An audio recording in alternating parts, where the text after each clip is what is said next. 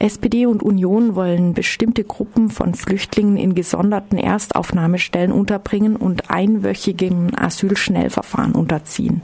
Krankheiten sollen in vielen Fällen nicht mehr als Abschiebehindernis anerkannt werden, selbst wenn sie lebensbedrohlich sind.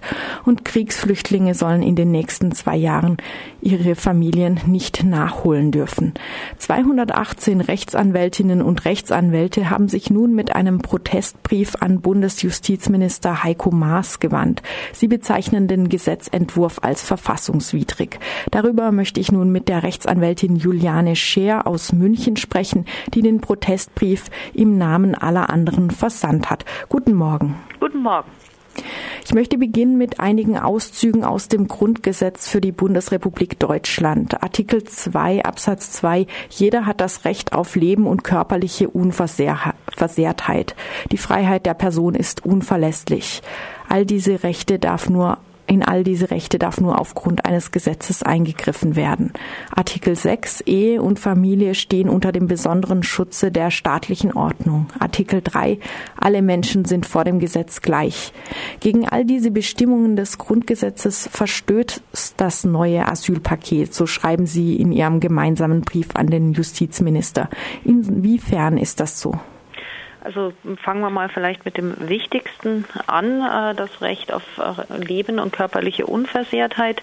Es gibt äh, zu Recht Entscheidungen des Bundesverfassungsgerichtes und des Bundesverwaltungsgerichtes, dass niemand ähm, abgeschoben darf, werden darf, wenn ähm, im Zielstaat oder auch ähm, bei der Abschiebung äh, Leben und körperliche Unversehrtheit ähm, bedroht sind.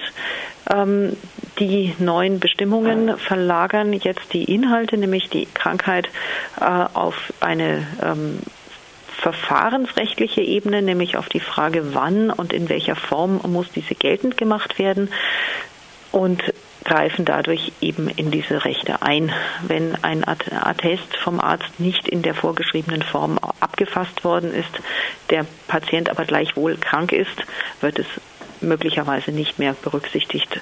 Wenn jemand nicht rechtzeitig einen Psychiater findet, äh, einen Facharzt, ähm, der seine Beschwerden diagnostizieren und auch festhalten kann, obwohl er krank ist, dann wird das nicht berücksichtigt. Und wie sieht es aus mit dem Schutz der Ehe und Familie? Ja, da äh, sollen ja jetzt äh, die, also der Familiennachzug soll beschränkt werden. Ähm, natürlich äh, ist Ehe und Familie in Deutschland geschützt durch Artikel 6 Grundgesetz. Ähm, es gibt auch europäische Abkommen, die ähm, den Familiennachzug zu anerkannten Flüchtlingen regeln. Äh, Deutschland ist auch Mitglied dieser Abkommen und äh, daran gebunden. Jetzt soll das auf einmal wieder anders sein und ausgehebelt werden. Ähm, das ist aus unserer Sicht nicht nur verfassungswidrig, sondern es ist auch integrationsschädlich, da Menschen, ähm, die hier ankommen sollen, eben ohne ihre Familie auch gar nicht richtig zur Ruhe kommen und auch gar nicht äh, Wurzeln schlagen können.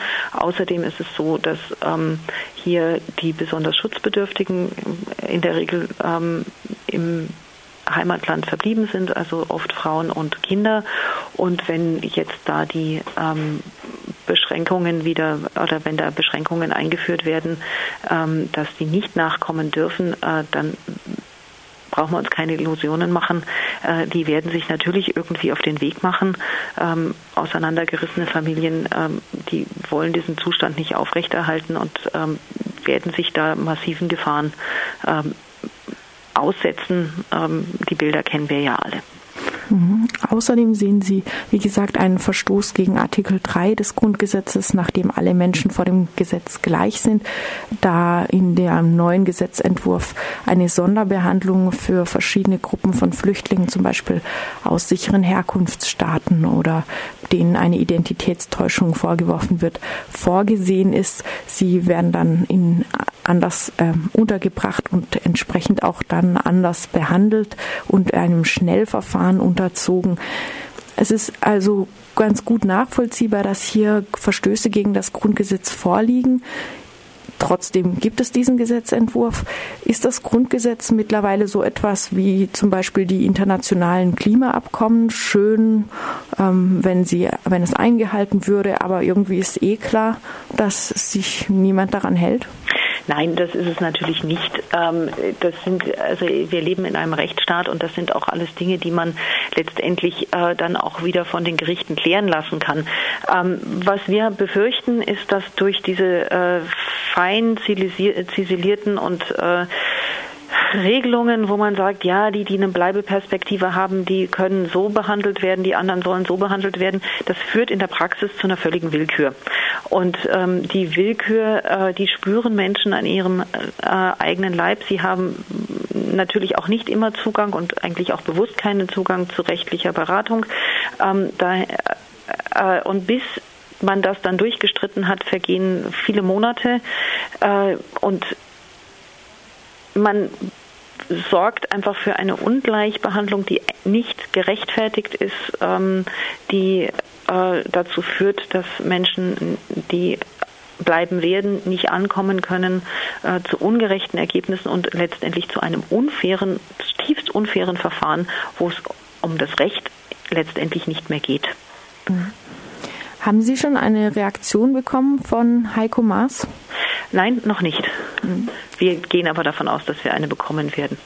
Der ursprüngliche Referentenentwurf war ja noch schlimmer. Da stand zum Beispiel drin, dass nur Ärzte, die vom Innenministerium ähm, auf eine Liste gesetzt wurden, darüber entscheiden können, ob Krankheiten als Abschiebehindernisse anerkannt, anerkannt werden. Ist das ein kleines Zeichen dafür, dass die Bundesregierung vielleicht doch noch für, also dass das jetzt rausgenommen wurde, ist das ein Zeichen dafür, dass die Bundesregierung vielleicht doch noch für Argumente wie auch Ihre Argumente zugänglich ist? Ja, das hoffen wir.